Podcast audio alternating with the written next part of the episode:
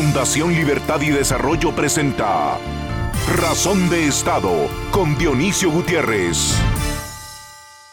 La mentira, la propaganda, el asesinato de inocentes y el terror no son abominaciones nuevas en la especie humana. La diferencia hoy es que es imposible esconderlo. Es más, el mundo está siendo testigo de crímenes de guerra y genocidio en tiempo real similares a los cometidos por las bestias con forma de humano que la historia recuerda, Sedón, Stalin, Hitler, entre otros, y ahora se suma ese tal Putin. La cobarde invasión a una democracia soberana, la masacre de niños, mujeres y ancianos, la destrucción cobarde e infame de una nación libre cambiarán la historia del siglo XXI para siempre. En un mundo como el que hoy vivimos, las democracias y los pueblos libres parecen débiles ante los tiranos asesinos, pero no lo son. La respuesta de Occidente al déspota criminal ha ido tomando forma, aunque no a la velocidad que debiera, para salvar más vidas y la integridad territorial de una nación que hoy lucha a muerte por su libertad pero Occidente debe tener muy presente que su fuerza y el respeto que se le tenga a partir de esta agresión criminal depende de que Ucrania expulse al invasor y recupere su integridad de nación libre, democrática e independiente.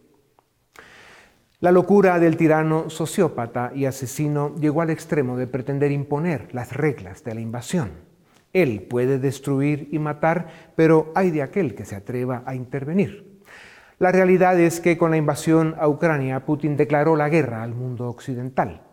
Además de la pérdida de vidas de civiles inocentes en la invasión, Occidente ya es parte de la crisis de refugiados más grave desde la Segunda Guerra Mundial, del aumento dramático en el costo de los alimentos, sino su escasez, otra consecuencia que está afectando a toda la especie humana.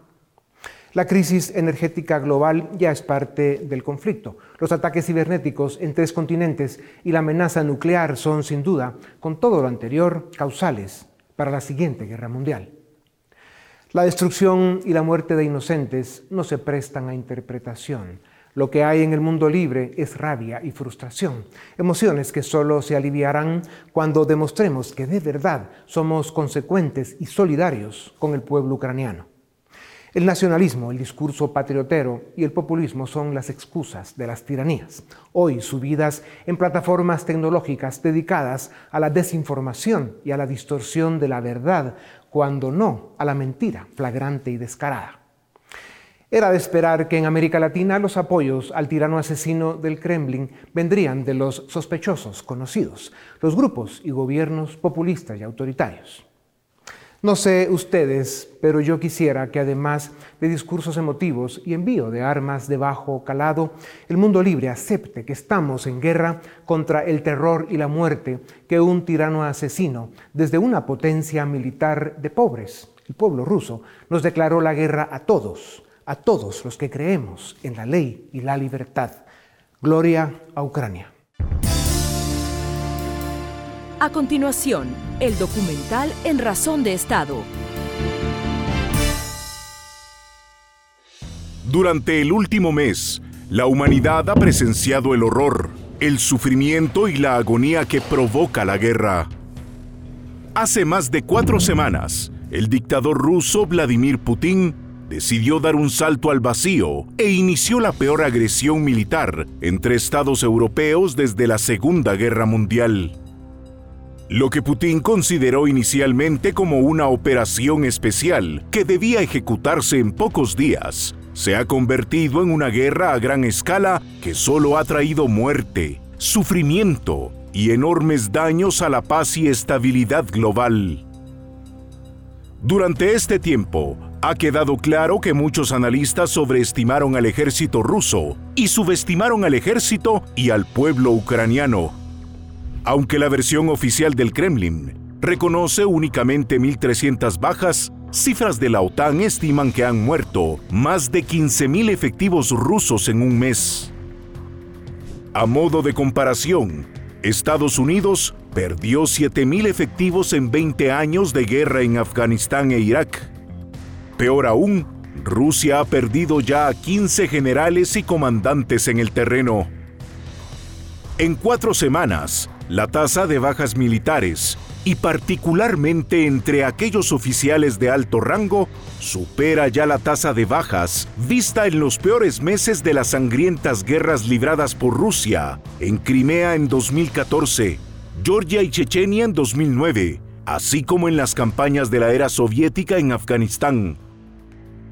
Pero el drama humano no se limita al número de muertos. La agresión rusa ha generado el éxodo de más de 3.8 millones de ucranianos, en su mayoría niños y mujeres, cifras récord no vistas en más de 75 años. El pueblo ucraniano, encabezado por su presidente Volodymyr Zelensky, ha dado una muestra de heroica resistencia ante la agresión del Kremlin. En cambio, los militares rusos, ante la férrea oposición encontrada y la frustración por los limitados avances, han hecho lo que todo salvaje agresor hace, cometer crímenes de guerra y atacar civiles indefensos. Occidente ha dado apoyo militar y humanitario a Ucrania y han aplicado una estricta batería de sanciones económicas contra Rusia, conscientes de la necesidad de defender a un país libre y democrático en contra de las pretensiones de un zar del siglo XXI. Más que la independencia de Ucrania, hoy están en juego los valores occidentales de la democracia, el liberalismo y el Estado de Derecho. Previo a la guerra, en el planeta se vivía una evidente recesión democrática. Pero la agresión de Putin ha puesto en alerta al mundo civilizado sobre la necesidad de defender los valores occidentales. Hoy, la OTAN está más unida que nunca y países como Alemania han reforzado su compromiso de invertir más recursos en defensa para prevenir futuras amenazas. Por su parte, la agresión rusa ha causado un serio daño a la credibilidad de un séquito de populistas occidentales que hasta hace unas semanas mostraban abiertamente su simpatía por Putin. Para Marine Le Pen de Francia, Donald Trump de Estados Unidos, Matteo Salvini en Italia o Víctor Orbán en Hungría, su cercanía con Putin empieza a cobrarles factura. Putin ya ha sido derrotado en el plano moral ha convertido a Rusia en un estado paria. La economía rusa ha quedado aislada de la economía global.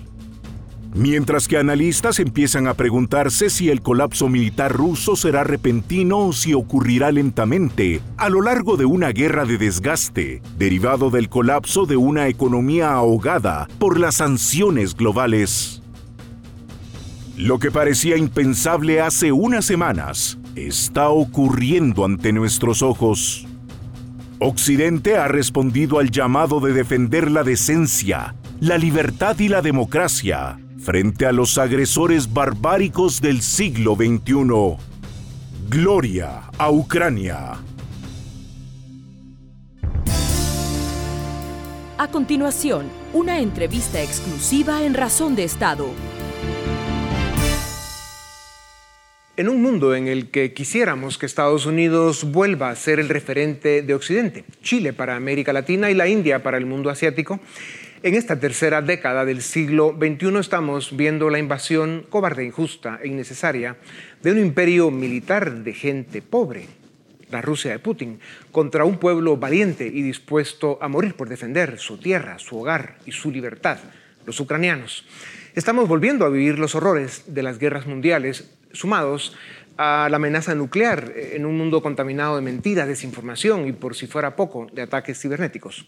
El brutal impacto social y económico para el mundo es evidente ya, y la recomposición geopolítica del planeta también. Para hablar de estos temas de crucial importancia en este momento de angustia y dolor para la especie humana, tengo el privilegio de presentarles a Héctor Chamis, doctor en Ciencias Políticas de Columbia, profesor en la Universidad de Georgetown, después de haberlo sido en Brown y Cornell. Es columnista en el diario español El País, contribuye con frecuencia con diarios argentinos y canales de televisión como CNN y NTN 24 fue fellow en el Centro Woodrow Wilson en Washington, en la Universidad de Cambridge y en la Central Europea de Budapest. Ha escrito libros y numerosos artículos en las mejores revistas académicas sobre los temas que importan al mundo de hoy. Doctor Chamis, bienvenido a Razón de Estado. ¿Cuál debe ser el estado mental de un gobernante, en este caso un tirano aislado y desconfiado hasta de su sombra, para decidir una invasión como la de Ucrania y calcular tan mal y con tanta arrogancia su estrategia y las posibles consecuencias de su locura? Sí, aparentemente una cantidad de errores de cálculo importantes y, errores estratégicos, logísticos, de suministro de, energía, de combustible y de alimentos para sus tropas. Lo del estado mental, eh, bueno, todo tirano tiene un estado mental complicado, digámoslo así. Eh, es característico de los tiranos la paranoia, el encontrar enemigos en todos lados el aislamiento, por consiguiente, y no lo sabemos a ciencia cierta, pero también el rodearse de gente que solo le dice aquello que quiere escuchar.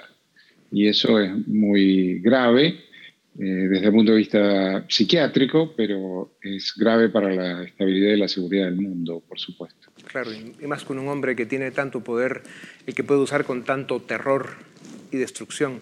Doctor Shamith, analistas serios afirman que Putin entró a un laberinto sin salida y que esta su guerra la tiene perdida desde la óptica moral porque ha cometido crímenes de guerra encima de una agresión unilateral e injustificada. Y en el campo militar porque nunca esperó encontrar a un pueblo y ejército ucranianos dispuestos a defender su tierra y su hogar. La pregunta es si la invasión terminará pronto o será un conflicto de desgaste que conduzca a Rusia a escenarios de crisis interna que la haga incontrolable. ¿Qué piensas de esto? Puede ser, eh, si se prolonga puede ser. Eh, también hay otros que especulan con la escena del búnker, ¿no? La escena del búnker eh, quiere decir el tirano que se suicida o, que la burocracia, la alta burocracia alrededor de él lo elimina porque ha sucedido, golpes palaciegos y demás.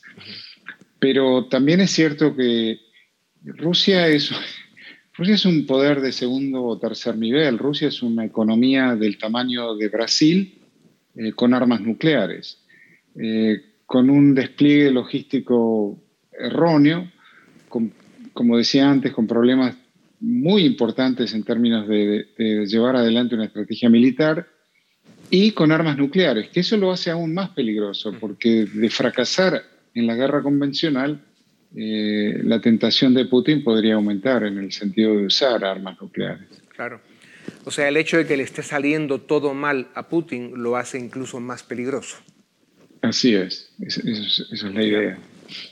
Eh, doctor Shamis, el ejército ruso no parece ni tan moderno ni tan letal como se pensó. Ya mencionábamos algo del tema. La OTAN reporta que en un mes de conflicto Rusia ha tenido más de 15.000 bajas, además han muerto 15 militares de alto rango rusos lo cual afecta a los planes de avanzada del ejército de Putin.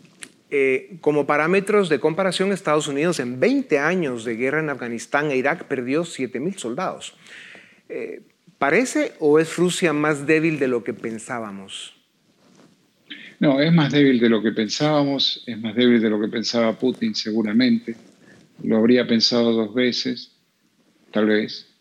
Eh, y ahora ya es muy tarde y vuelvo a la, pregunta inicial, Dionisio, lo del estado mental, porque eh, eh, en, las historias de guerra es común el, líder, el comandante que comienza a fallar en su juicio, en su cálculo, eh, que comienza a sentirse aislado y que en definitiva actúa de acuerdo a las percepciones que pueden ser acertadas o pueden ser erróneas. Y el, tema de, las percepciones en un conflicto es fundamental, porque eh, guerra tras guerra han jugado un papel muy importante. Cómo se percibe lo propio y lo ajeno, en el sentido de fuerzas, de cálculos, de estrategias de unos y de otros. Doctor Shamis, además de que están en juego los valores de Occidente, la democracia, la libertad y el Estado de Derecho, ¿qué sucede si Putin logra consolidar la invasión y la OTAN y Occidente se lo permiten?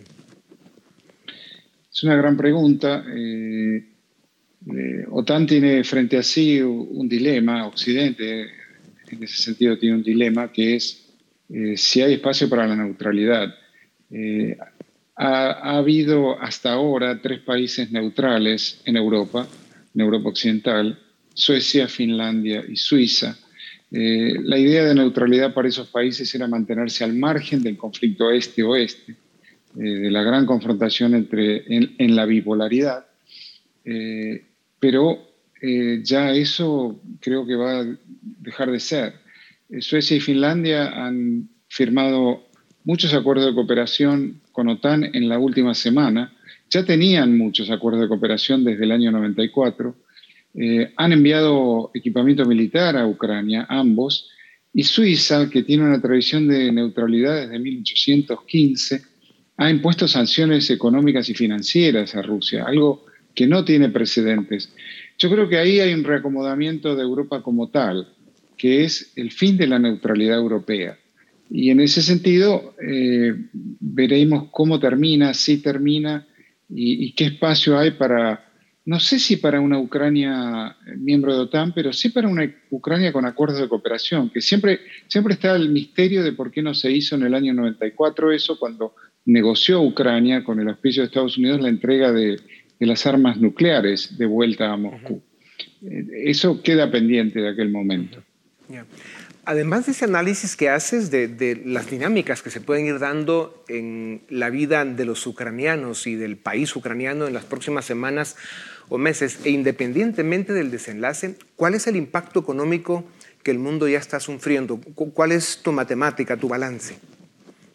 El impacto es importante porque, bueno, hay, un problema energético frente a nosotros. Eh, no está claro eh, que sea reemplazable el, gas ruso y el petróleo ruso.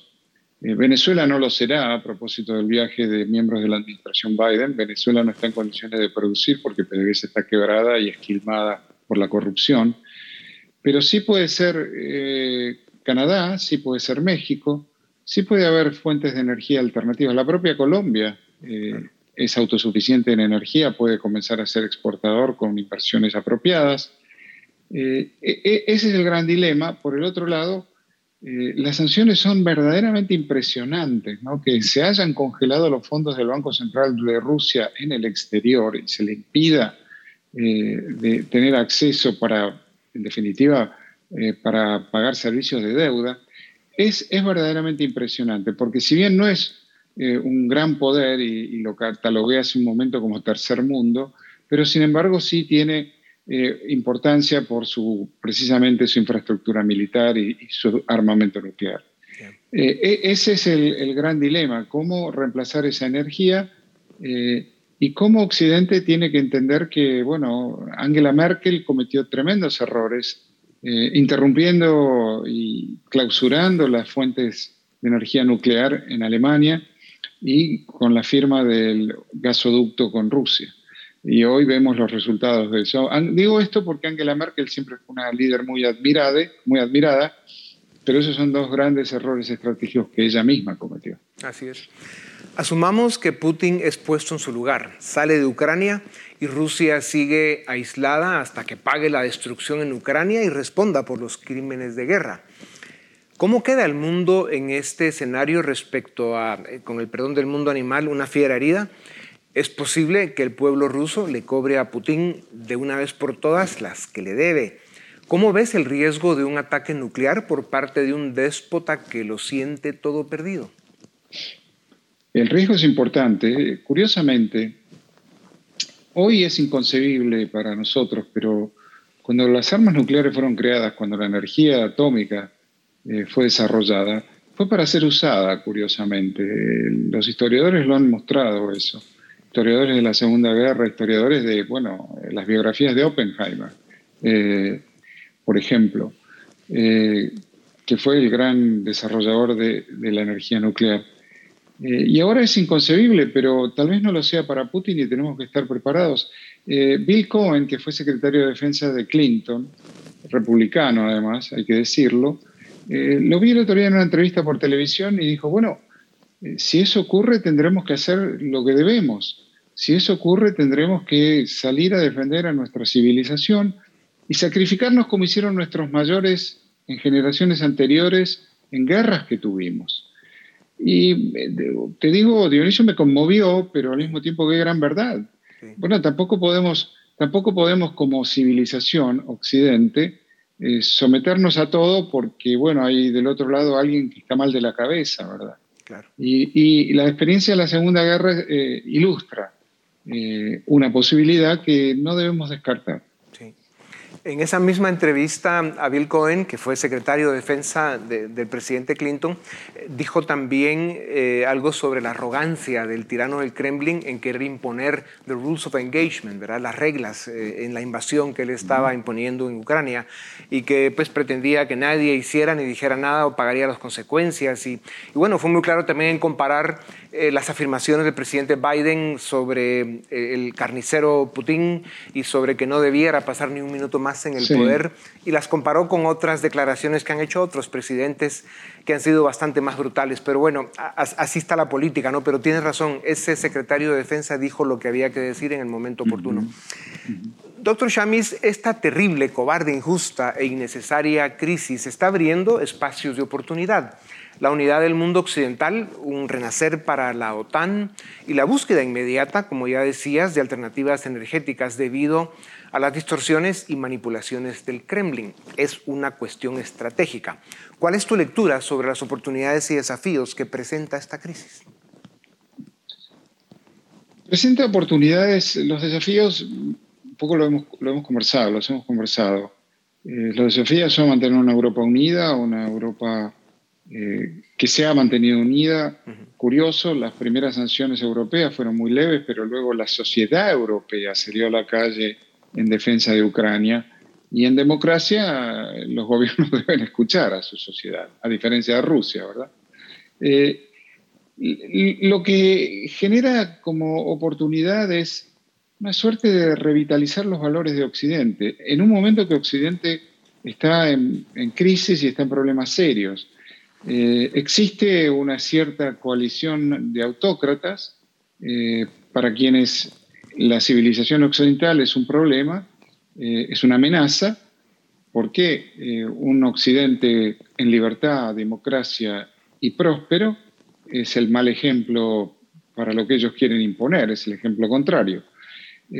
tenemos que mantener el alerta y tenemos que continuar debatiendo cómo revitalizar el Occidente, no renunciando a los valores, no renunciando a los derechos, las libertades, la democracia y la libertad política y económica, sino reafirmándolos. Y, esta yo creo que es una ocasión, porque esto es lo que ocurre cuando un tirano se consolida en el poder y se perpetúa, porque Putin está hace ya 20 años en el poder.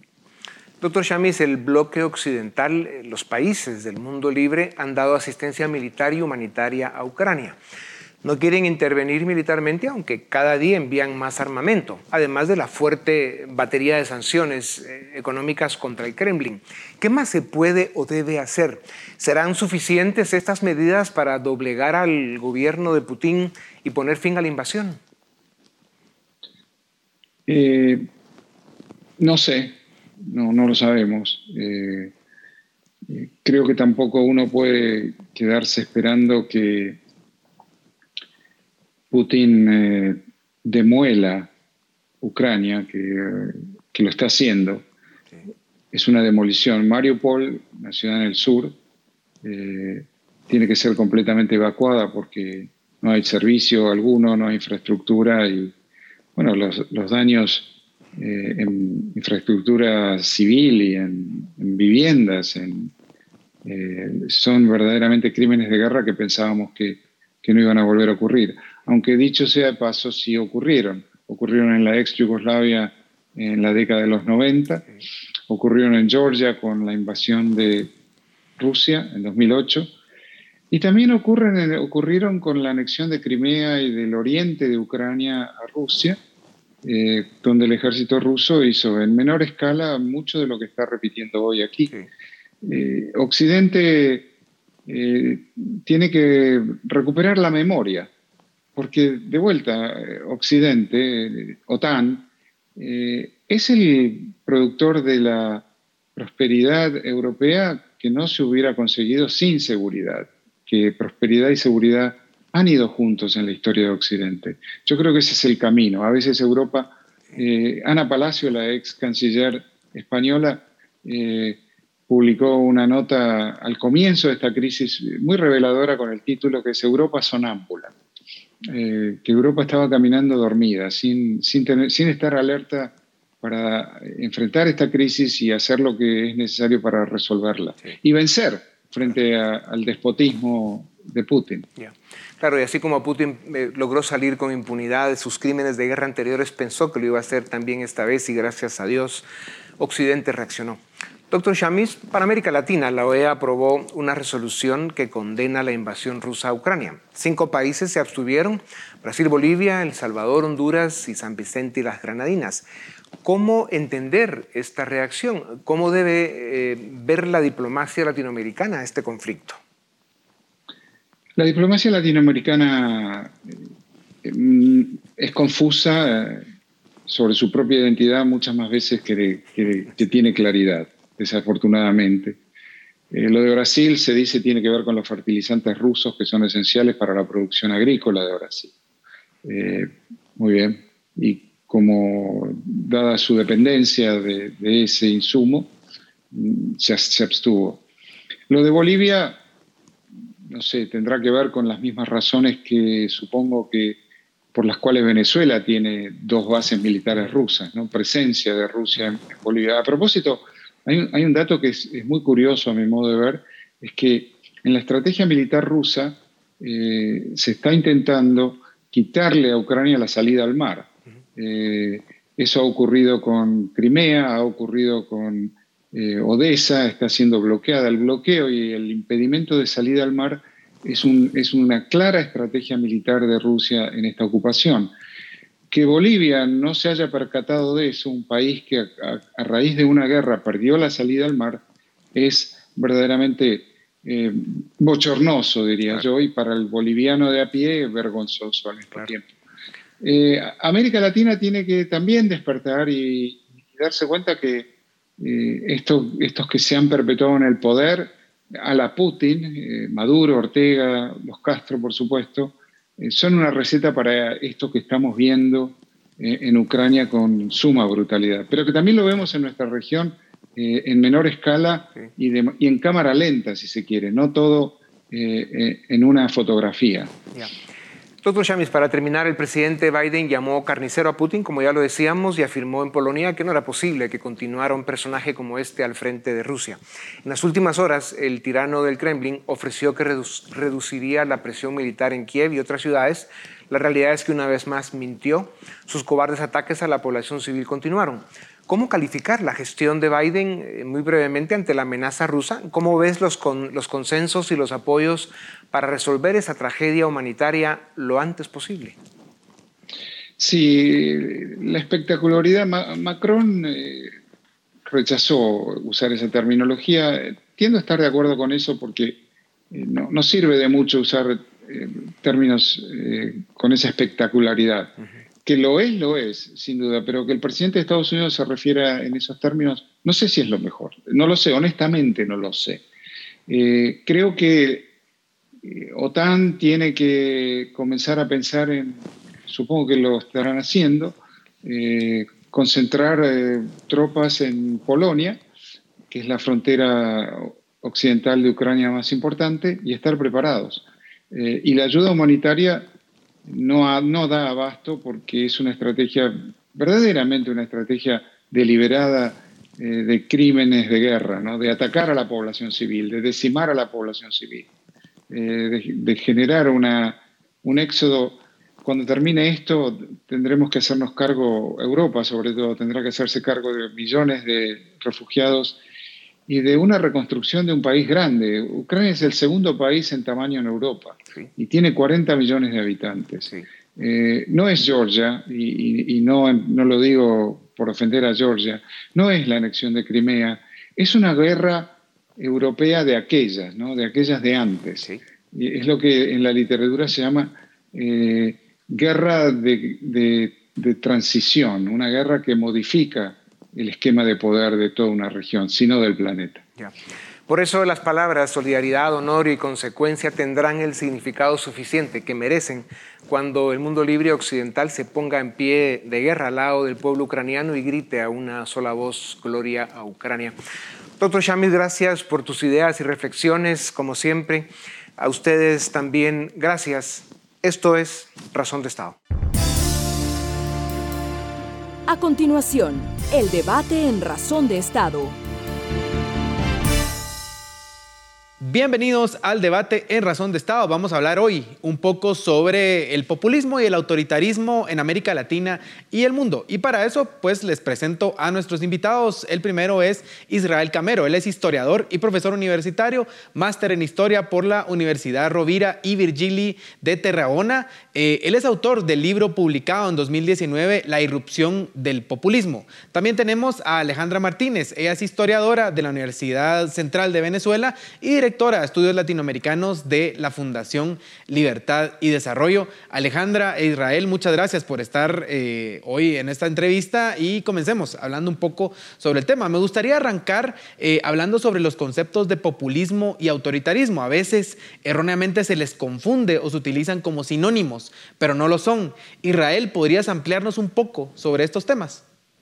Yo creo que el populismo es fundamentalmente una estrategia, es una estrategia discursiva, es una estrategia de construcción de identidades políticas, es una estrategia de posicionamiento y de creación de un marco de confrontación política que se opone en principio a un conjunto de instituciones existentes, se opone a un conjunto de élites eh, existentes a partir de la construcción de un sujeto, de una movilización, y ese sujeto, el denominado pueblo, es el que va en contra de una institucionalidad establecida, de una élite establecida. Hay la confusión con el tema del autoritarismo por varias razones. En principio, de aquí viene la, confusión, porque de hecho los procesos de democratización en general han traído consigo, están vinculados también a fenómenos populistas, es decir, para confrontar a los viejos dictadores, para confrontar a viejas oligarquías o aristocracias que tenían el control del poder, hay fenómenos democráticos o democratizadores que asumen estrategias de tipo populista y construyen un sujeto pueblo de tipo populista. Cuando la democracia está establecida, lo que puede ocurrir o lo que tiende a ocurrir es que el mismo fenómeno populista sí trae dentro de sí las semillas de formas autoritarias, en la medida que las instituciones a las que te enfrentas son instituciones eh, de tipo democrático. También cuando el populismo se vincula con, con un énfasis en el personalismo político. Juan Domingo Perón, el tema del peronismo, el tema de Getulio Vargas en Brasil, ¿sí? cuando se vincula con eh, fenómenos de personalismo. Y el otro dato importante, y con esto cierro esta parte, tiene que ver con esa confrontación entre nosotros y ellos. Esa confrontación entre nosotros y ellos, que es típica del populismo, pero no es exclusiva del populismo, porque ocurre, de hecho, en, en posicionamiento político, ocurre generalmente y es normal hasta cierto nivel que hay un posicionamiento entre nosotros y ellos. La diferencia es que este nosotros y ellos va por encima de las instituciones, va por encima de las leyes, va por encima y se convierte en un tema existencial. Entonces, incluso en ese sentido puede haber una tentación autoritaria, pero populismo y autoritarismo son cosas distintas, ¿cierto? Porque en el caso de América Latina, muchísimas veces el autoritarismo ha llegado no por vías populistas, sino por vía de mano militares, golpes de Estado, intervenciones militares, que es la, la forma tradicional de llegar al entramado autoritario. ¿Qué ha pasado en los últimos años? Que la erosión progresiva de las instituciones democráticas ha dado pie a que determinados fenómenos populistas deriven en procesos autoritarios, pero eso no es necesariamente así. Claro, y eso me lleva a preguntarle a Alejandra, ¿existen diferencias entre los autoritarismos de mediados del siglo pasado y los que surgen hoy? ¿Podría decirse que había populismo en los autoritarismos del pasado reciente o es un fenómeno más eh, actual? Hay que distinguir porque en el siglo XX hubo un fenómeno populista o dos fenómenos populistas, eh, digamos, predominantes en América Latina, como es el caso de Juan Domingo Perón en Argentina y Getulio Vargas en, Brasil. Pero yo diría que esencialmente lo que diferencia a los populismos del siglo XXI de los populismos, digamos, eh, de viejo cuño, de esa sociedad de masas eh, del siglo XX, etcétera, serían varias cosas. muchos llegan por vía democrática, eh, digamos, la forma de acceso al poder es diferente. Eh, se apropian del lenguaje democrático y de las reglas democráticas para luego subvertir eh, la institucionalidad. Y luego hay otro fenómeno que es prácticamente de la última década, que también está muy vinculado a este nuevo fenómeno populista, que lo asomó Moisés Naim en el libro que acaba de sacar eh, la revancha de los poderosos, que es el fenómeno de la posverdad.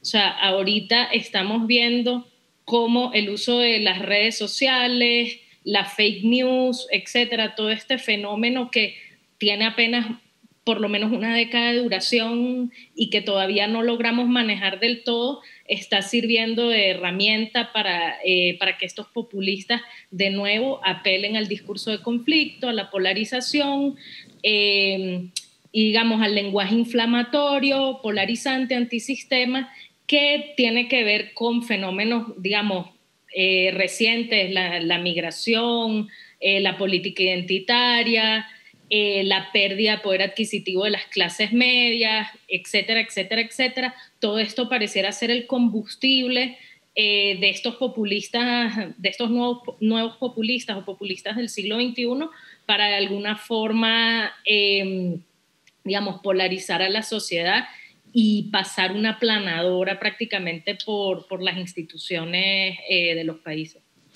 Recientemente la Fundación Konrad Adenauer publicó un estudio que se llama se, tituló El apoyo ciudadano a la democracia en América Latina, en donde se habla de la fuerte erosión de la confianza en la democracia latinoamericana. Eh, al parecer, hoy la insatisfacción con la democracia es la norma y no la excepción. Israel, ¿cómo se explica este fenómeno? ¿Qué provocó esta pérdida de confianza? Yo creo que eso no es, digamos, lamentablemente no es exclusivo de, América Latina. Lamentablemente ese fenómeno lo vemos en Estados Unidos, lo vemos en Europa Occidental.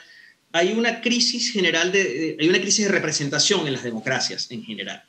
Y eso ha sido una de las cosas que caracteriza lo que yo denominé, y por eso en el, libro lo denominé, la irrupción del populismo, comprender el momento populista, porque el momento populista pretende resolver una crisis previa. Si el momento populista pretende resolver una crisis de representación. Si una parte de la población eh, siente que aquellos por los cuales votan no los representan, aquellos que la actitud hay un rechazo a la élite dirigente, incluso a la élite política votada, y el populismo es capaz de articular, de darle forma a esa apatía, a esa molestia, con un, liderazgo que irrumpe. ¿Qué pasa en América Latina? Y lo diferencia un poco porque, digamos, el tema de Estados Unidos y el tema de, de Europa Occidental tiene como otros parámetros, pero en el caso de América Latina, tiene mucho que ver con el momento en el cual América Latina entró a la democracia, los años 80, que fue la, década, así como es la década perdida desde el punto de vista económico, es la década de ingreso efectivamente a la democracia en América Latina, eh, había generado un gran conjunto de expectativas. Ese finalmente hemos alcanzado la libertad, finalmente hemos conseguido la democracia,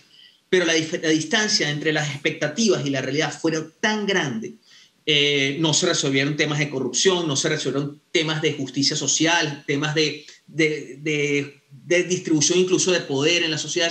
Hubo un conjunto de temas rezagados y el rezago de esos temas, los escándalos de corrupción vinculados a presidentes, vinculados a muchos de estos personajes, trajo consigo bien la apatía de la gente en una primera etapa y segundo, abrieron un campo para que rompieran el tipo de liderazgo populista.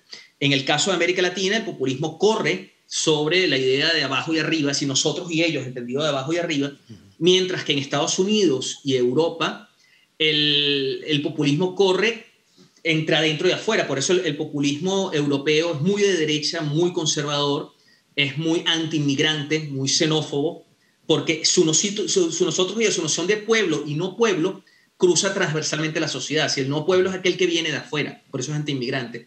En los populismos eh, latinoamericanos, dado las grandes desigualdades que hay en América Latina, es normal, entonces el populismo se monta sobre la idea de abajo y arriba. Nosotros y ellos es la élite que domina desde arriba y nosotros los que estamos abajo. Pero es interesante, la irrupción tiene que ver en ambos casos, es una cosa interesante, tanto en, a mediados del siglo XX como en la actualidad, es la respuesta a un momento de crisis de representación, un momento de crisis de representatividad y de grandes cambios en la sociedad a las cuales las élites políticas dan una respuesta insuficiente. Claro, y Israel se nos adelantó un poco porque justamente mi siguiente pregunta para Alejandra era que se hablaba mucho de que este era un fenómeno latinoamericano, pero se está experimentando, ya lo decía Israel, en Europa, en Estados Unidos. Ahora, mi pregunta para Alejandra sería, eh, ¿crees que va a haber una diferencia de resultados. En América Latina, digamos, el avance del populismo es el eh, resultado de más autoritarismo. ¿Crees que vamos a ver eso también en Europa y Estados Unidos? ¿Cuál es la diferencia de resultados entre ambas regiones, por ejemplo, entre ambas distintas regiones?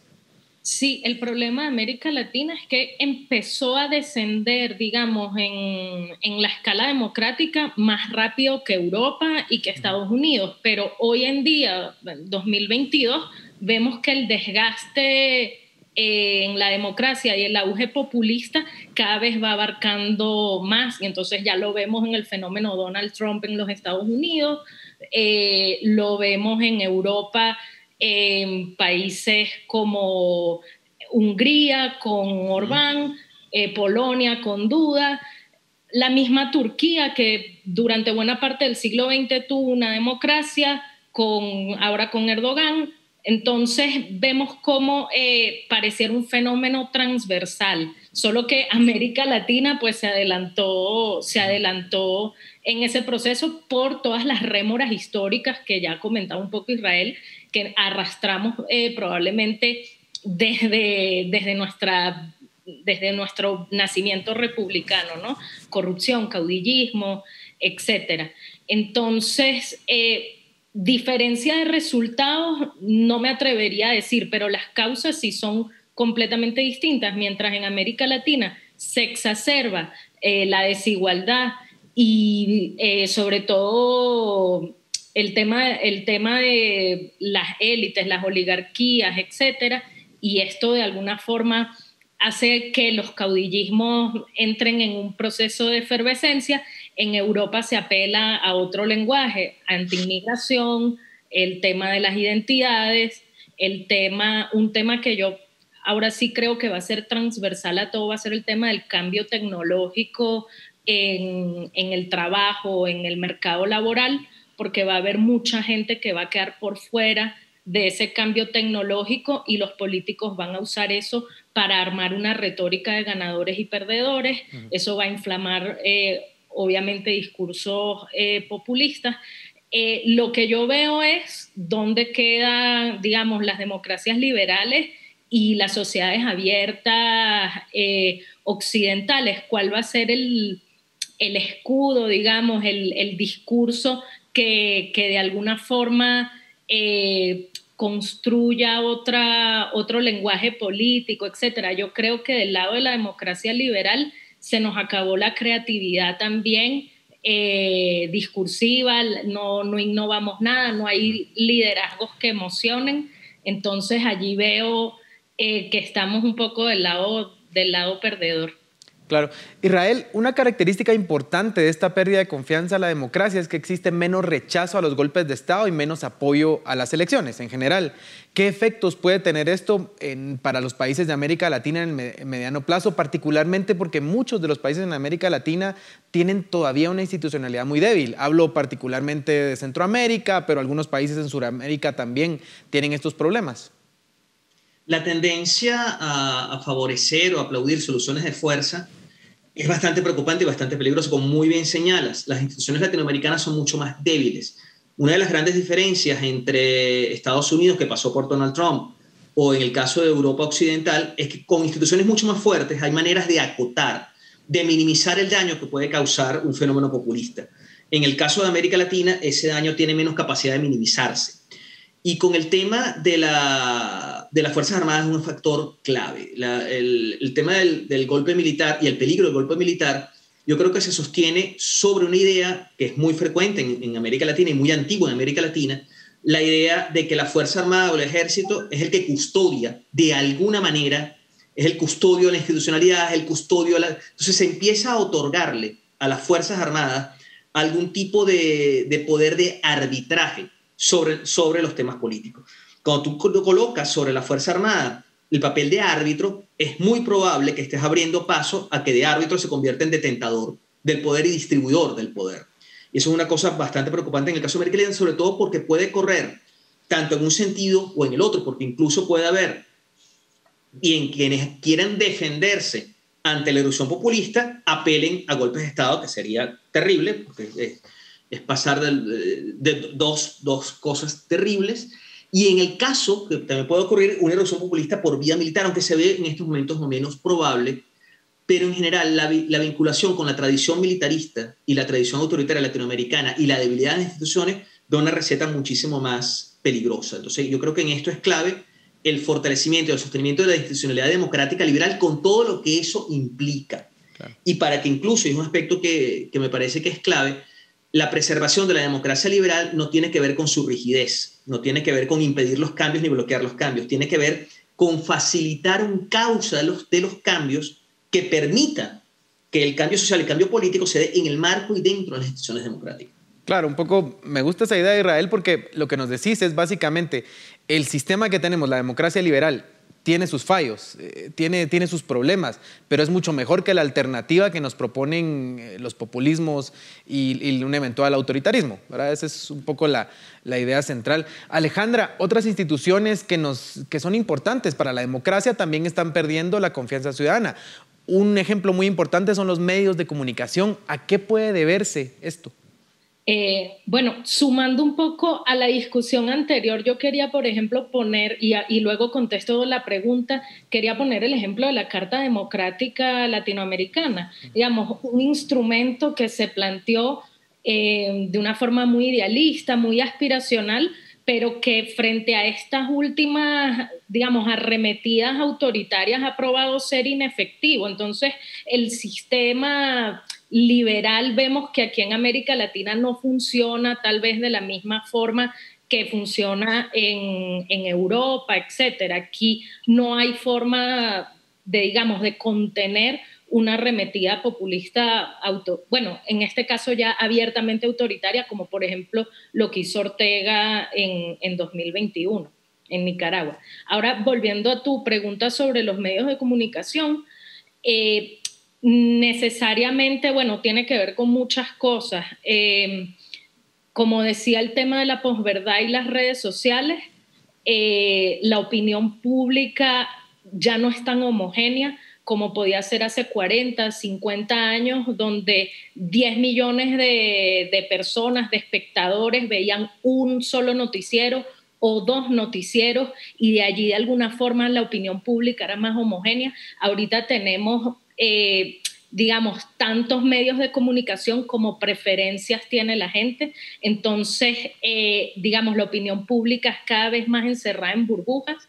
Los algoritmos de las redes sociales no, contribuyen a eso porque la lógica del algoritmo más bien es segmentar cada vez más eh, la información por preferencias y eso hace que en lugar de establecer consensos y de acercarnos a temas, a discusiones, a debates, pues nos encerremos en, bueno, en burbujas de pensamiento homogéneo, donde todo el mundo repite como loro lo mismo y yo no me puedo sentar, prácticamente eso ya no se ve, no ves a dos personas con, digamos, que estén en las antípodas ideológicas discutiendo constructivamente, sanamente, intentando establecer acuerdos. Entonces, bueno, y lo otro también es la pauta gubernamental que, por ejemplo, en América Latina muchos medios de comunicación viven, eh, digamos, de pauta gubernamental y una forma de estos populismos de ejercer presión sobre los medios de comunicación para que no los critiquen es, digamos, recortar, recortar ese, esa pauta eh, para de alguna forma mantener silenciados a ciertos medios de comunicación. Gracias, me quedan poquísimos segundos, pero no me quiero ir sin eh, hacerles esta pregunta a ambos. Yo sé que ambos son historiadores y les voy a pedir un poco que saquen su bola de cristal ahorita para proyectar un poco. Yo sé que es complejo, pero eh, les pregunto, ¿será que son los populismos el fin de la democracia o al menos una transformación importante de lo que hoy conocemos como democracia? Comencemos con Israel y luego vamos con Alejandra. Yo creo que no, yo siempre he señalado que el populismo es una sintomatología. El populismo probablemente puede ser la respuesta equivocada a una pregunta, pero la pregunta existe. Si hay, es una respuesta a la crisis de la democracia. Eh, es una respuesta e incluso es, un llamado de atención. Y yo creo que ese, la idea del llamado de atención quiere decir que tiene que haber una capacidad de reforma de las democracias. Y en algún momento, algún tipo de estrategia de populismo, algún tipo de elemento que puede ser calificado de populismo, puede ayudar, de hecho, a fortalecer una democracia frágil, en el sentido que hay movilización, hay un reencantamiento con la institución democrática.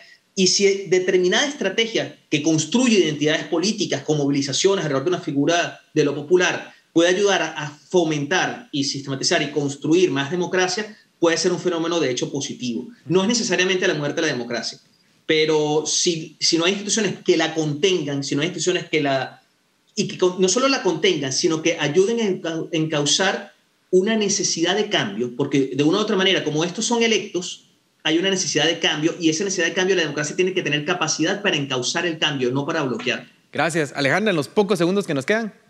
Bueno, yo le doy en parte la razón a Israel y en parte no, porque yo lo que veo es que, claro, desde el punto de vista más geopolítico, vamos hacia una era eh, de la soberanía otra vez.